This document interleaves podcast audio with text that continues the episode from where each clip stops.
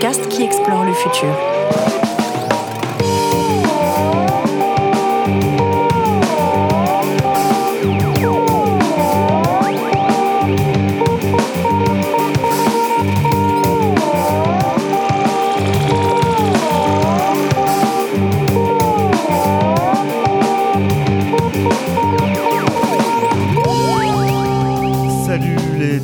Et merci à toutes et à tous qui êtes toujours plus nombreux à nous écouter. Ça fait très très chaud au cœur.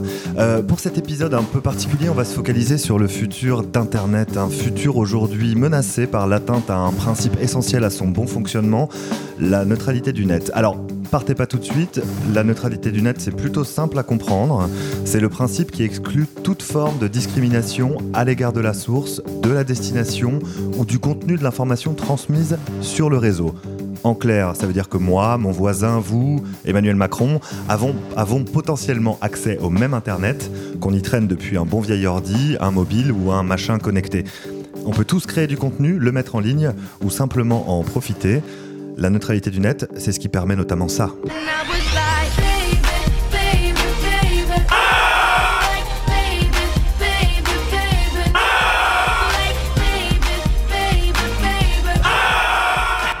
Voilà, c'est difficile d'enchaîner sur des canards qui queen. Euh, bon, bref, pour parler de ce sujet un petit peu sérieux, on reçoit Sébastien Soriano. Euh, bonsoir Sébastien. Bonsoir.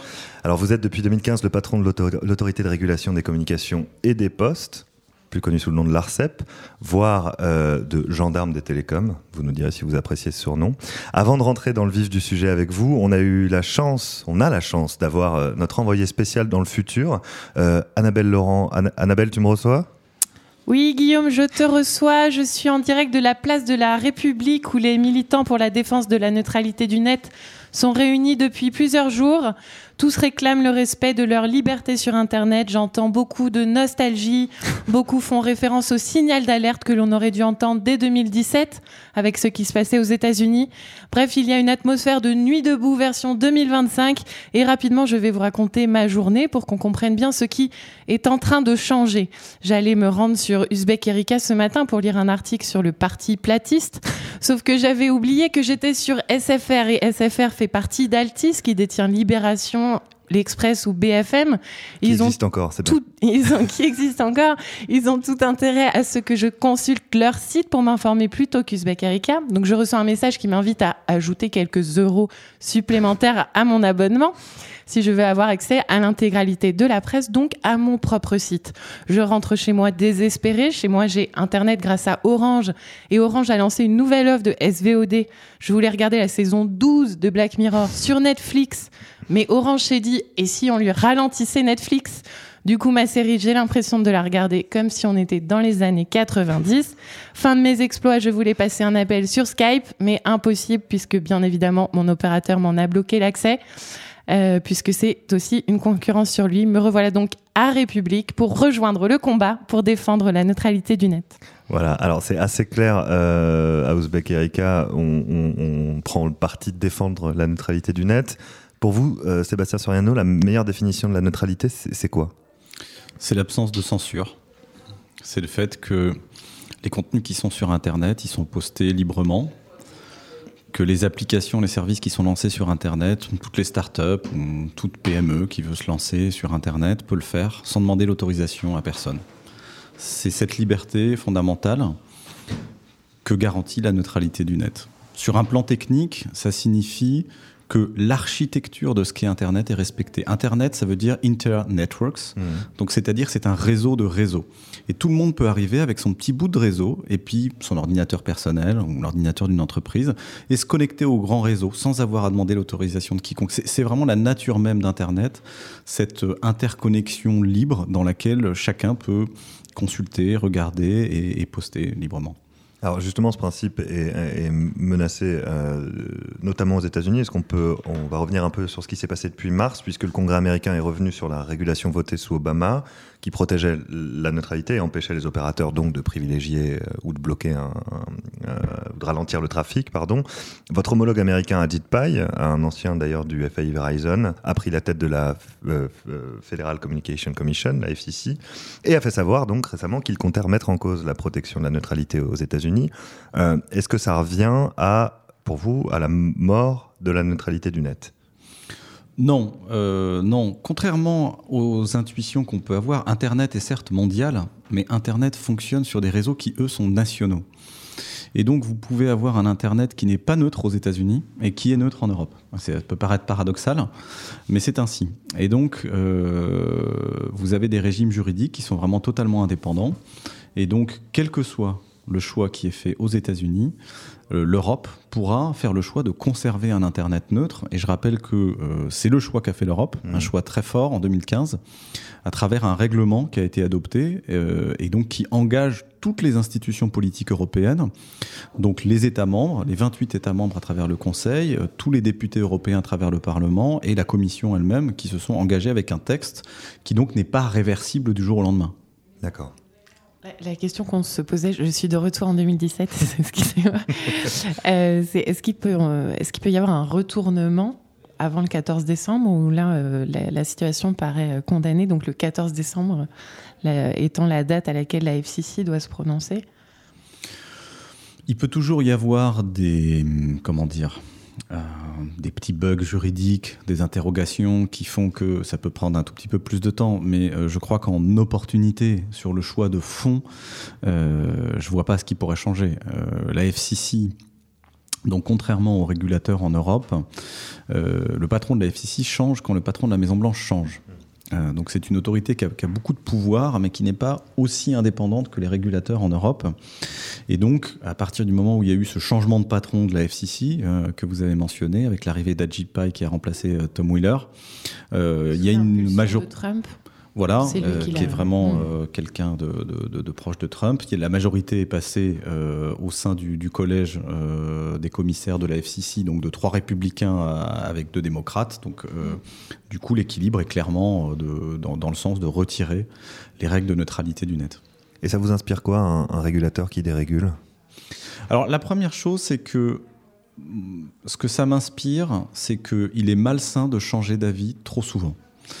Euh, le secteur des télécoms et le numérique en général a besoin de euh, long terme d'installer des règles qui durent longtemps, de manière à ce que les opérateurs, d'abord, qui subissent euh, un certain nombre de contraintes, et c'est normal, puissent savoir quand ces contraintes vont arriver, de quelle nature elles vont être, et qu'elles soient suffisamment dans, dans, du long terme, dans de la durée, de manière à ce qu'ils puissent investir en connaissance de cause.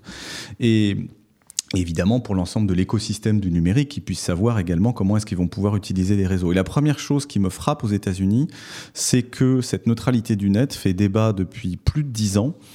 Et on est dans un permanent aller-retour entre des règles, pas de règles, parfois pour des raisons juridiques. Hein. Il y a eu des règles qui ont été définies précédemment qui avaient été annulées parce que la base légale n'était pas suffisamment solide.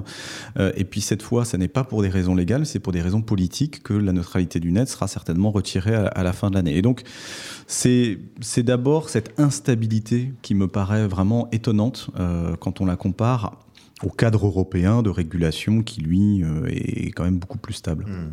Alors, est-ce qu'on peut imaginer que ce cadre européen finisse par être touché par ce qui se passe euh, aux États-Unis Est-ce qu'on peut imaginer qu'il y ait des conséquences en France euh? Donc là, on a imaginé un scénario catastrophe, mais ça donne quelques idées. Euh, est-ce que ça pourrait donner des, idées à nos FAI français? Alors, comme je l'ai dit tout à l'heure, aujourd'hui, il y a un règlement. Hmm. Donc, il y a un règlement, il existe, il est extrêmement clair sur le fait que toute discrimination est parfaitement bannie. Euh, il y a des, des, règles qui sont un peu différentes sur les tarifs, avec les fameuses pratiques de zéro rating, euh, sur hmm. lesquelles on pourra revenir, où c'est un petit peu plus compliqué. Il y a une espèce de zone grise, mais en tout cas, sur tout ce qui est les pratiques techniques, les opérateurs en Europe n'ont pas le droit de différencier les flux euh, sur Internet en fonction de leur nature. Ils doivent les traiter parfaitement de la même manière, de manière homogène. Donc ça, c'est très très clair. Et ce règlement, il est là pour longtemps. Alors, il y a, comme, comme tous les textes européens, il y a des clauses de, revue. Donc, il y aura un rendez-vous pour faire le bilan sur ce texte qui commencera en 2019. Euh, le BEREC, donc qui est l'organe des régulateurs européens que je préside par ailleurs cette année, aura son mot à dire. Et de là où je suis, vous pouvez compter sur moi pour militer pour maintenir ce texte. donc, encore une fois, parce qu'on a besoin de stabilité et que ce texte paraît donner satisfaction sur, sur bien des plans et qu'on a besoin de temps pour pouvoir évaluer, pour bien le mettre en œuvre. Et, donc, de mon point de vue, en tout cas, il n'y a pas de légitimité à remettre en cause ce texte. Alors, vous avez mentionné, vous avez évoqué le, zéro rating. Euh, tant qu'à faire, autant revenir euh, dessus maintenant. Qu'est-ce que, en quoi ça consiste et en quoi ça peut porter atteinte au principe de neutralité? Alors, le zéro rating, ça consiste euh, à donner gratuitement certains services sur Internet. Donc, par exemple, imaginez que vous avez un abonnement 4G avec 10 euh, gigas de données. Et en plus de ces 10 gigas d'Internet, eh bien, vous pouvez aller sur euh, tel site, par exemple Spotify, en illimité. Euh, là, je ne parle pas d'avoir l'abonnement à Spotify, mais de pouvoir surfer sur le service de Spotify en illimité. Alors là, on voit bien que même si techniquement tout Internet est traité de la même manière, il y a quand même un avantage qui est donné à un service. Et donc, quelque part, ça pourrait conduire à revenir par la fenêtre sur le principe de neutralité du net. Donc ces pratiques euh, tarifaires, elles sont encadrées par le règlement européen. Elles ne sont pas interdites en elles-mêmes, hmm. mais elles sont très encadrées. Et donc notamment un des principes de base de cet encadrement, c'est qu'il n'est pas possible de donner avantage à un service. Éventuellement, on peut donner avantage à une catégorie, c'est-à-dire on peut dire au-delà de vos 10 gigas, pour reprendre mon expérience, mon exemple de tout à l'heure, au-delà des 10 gigas, toute la musique est illimitée. Par exemple, ça, ça, se regarde au cas par cas, euh, en fonction de la situation. Donc ça ne veut pas dire que c'est licite, mmh. mais en tout cas, c'est plus licite que le fait de donner un avantage à un service où là c'est clairement interdit par le règlement. Et il y a déjà eu des cas comme ça en France ou dans un certain nombre d'États membres Alors il y a des cas de zéro rating en Europe, euh, absolument. Euh, certains ont fait l'objet déjà de décisions de la part de régulateurs. Les régulateurs hongrois, le régulateur suédois ont eu à s'opposer à des pratiques de zéro rating. Inversement, le régulateur belge euh, en a accepté certaines. Le régulateur allemand en a modifié certaines à la marge mais sans les interdire totalement. Et il y a un cas qui, qui, qui fait pas mal euh, débat sur Twitter en ce moment qui concerne le Portugal, euh, sur lequel euh, le régulateur portugais ne s'est pas prononcé aujourd'hui. Donc on ne, saurait dire si, à ce stade, si cette pratique est licite ou non. Donc ce qu'on voit circuler sur Twitter à propos du Portugal n'est pas vraiment exact? C'est une offre qui existe, effectivement, qui a été lancée par l'opérateur historique du Portugal, mais aujourd'hui, elle n'a pas été blanchie par le régulateur, ni condamnée. Euh, et donc, elle est dans la zone grise. On ne sait pas encore. Il y a une incertitude aujourd'hui pour savoir si cette offre est légale ou non au regard du règlement européen. Alors, euh, vous le savez, euh, Sébastien Ouzbek on, on, explore le futur et on se projette un petit peu. on avait évoqué au cours d'une interview qui a été publiée sur le site la disparition de l'ordinateur, la multiplication des objets connectés, les interfaces, les interfaces vocales, l'intelligence artificielle. Euh, qu'est-ce que tout ça va changer? Qu'est-ce que l'évolution du cadre même dans lequel Internet se déploie euh, va changer aux enjeux qui nous concernent là, aux enjeux de neutralité du net et question subsidiaire, comment faire pour continuer à faire en sorte que la neutralité du net soit préservée dans ce nouveau schéma? Ce qu'on voit, notamment, euh, c'est un service qu'on a vu se développer en Inde, c'est que euh, il y a des nouveaux acteurs qui deviennent opérateurs avec euh, potentiellement des, euh, des, approches très différentes. Donc ce qui s'est passé en Inde, c'est que Facebook a voulu euh, lancer un service dans lequel il donnait accès gratuitement à Internet à tous les Indiens. Vous allez me dire, c'est merveilleux.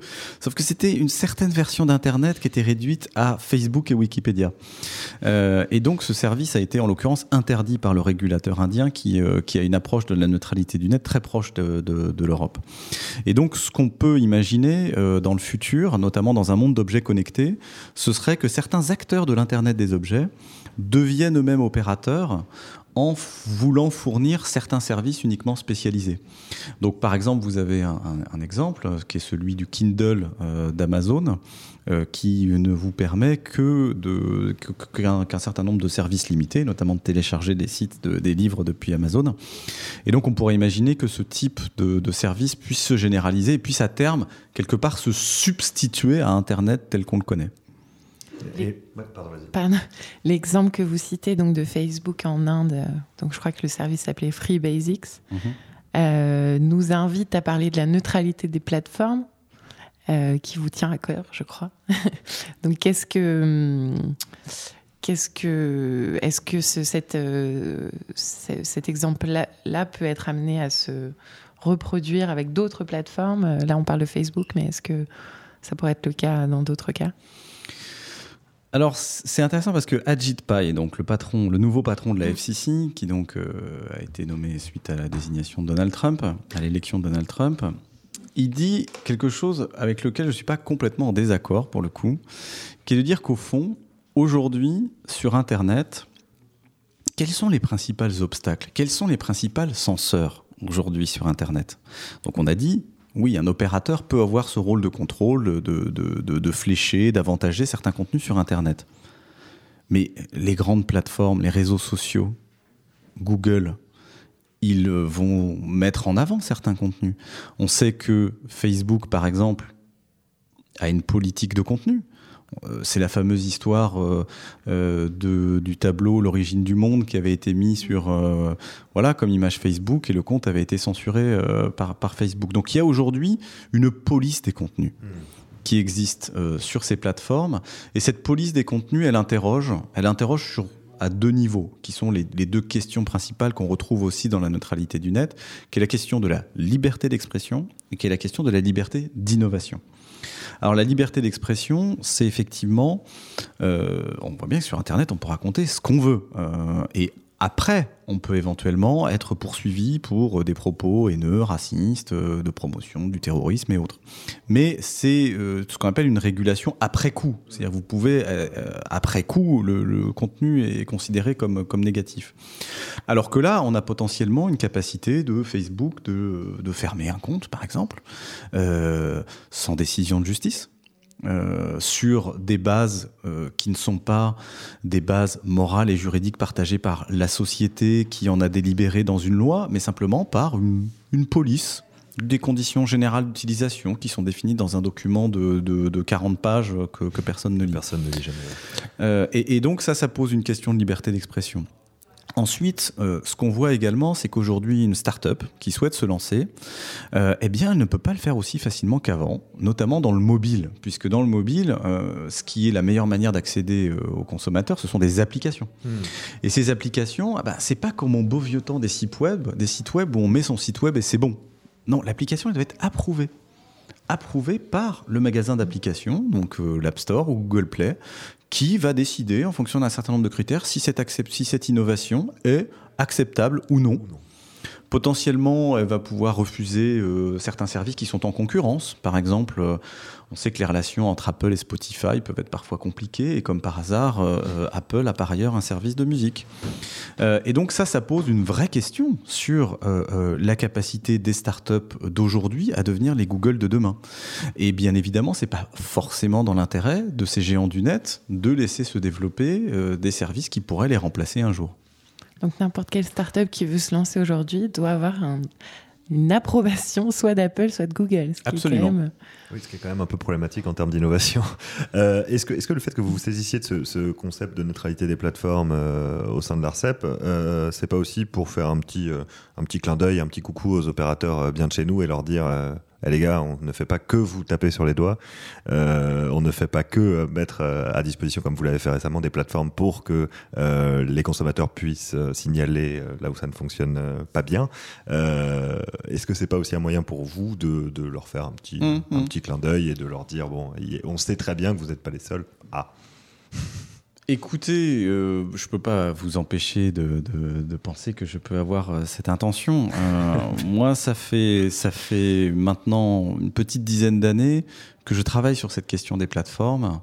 J'ai travaillé à l'autorité de la concurrence et j'étais, j'étais responsable dans une équipe qui a fait le, premier cas concurrentiel contre Google, qui, était à l'époque un, service de de suivi du trafic euh, sur autoroute qui s'était fait qui s'était fait déréférencer. On avait travaillé sur ce cas et euh, j'ai travaillé également euh, au sein du gouvernement. J'étais directeur de cabinet d'une ministre Fleur Pellerin qui était ministre de l'économie numérique et qui a créé dans l'agenda européen la question des plateformes pour justement dans une logique de startup nation, hein, de la French Tech, mmh. comment est-ce que on aide les startups françaises à devenir des géants du net et comment est-ce qu'on peut les aider à franchir cet obstacle des plateformes. Donc, donc pour moi, c'est une vieille histoire, c'est un long combat euh, et qui est relativement indépendant, effectivement, de ce qu'en pensent les opérateurs français. Très bien. Je vous entendais juste parler de, Startup Nation. Euh, est-ce que euh, la fin de la neutralité euh, aux États-Unis, si elle arrive, permettrait pas d'être une opportunité, enfin, serait pas une opportunité justement pour l'Europe et peut-être d'autres, vous mentionniez l'Inde, peut-être d'autres, d'autres zones géographiques, de, se dire bon, ça suffit, on va pas continuer à travailler avec, avec les États-Unis, on va se prendre en main pour justement faire en sorte que des Google européens puissent, puissent advenir. Absolument. Je crois qu'il y, a quelque chose qui est très intéressant dans ce qui se passe aux États-Unis. C'est que Obama, on le sait, était très proche de la Silicon Valley et que ça n'est pas forcément le cas de son successeur, on va dire, pour, faire, pour dire les choses simplement.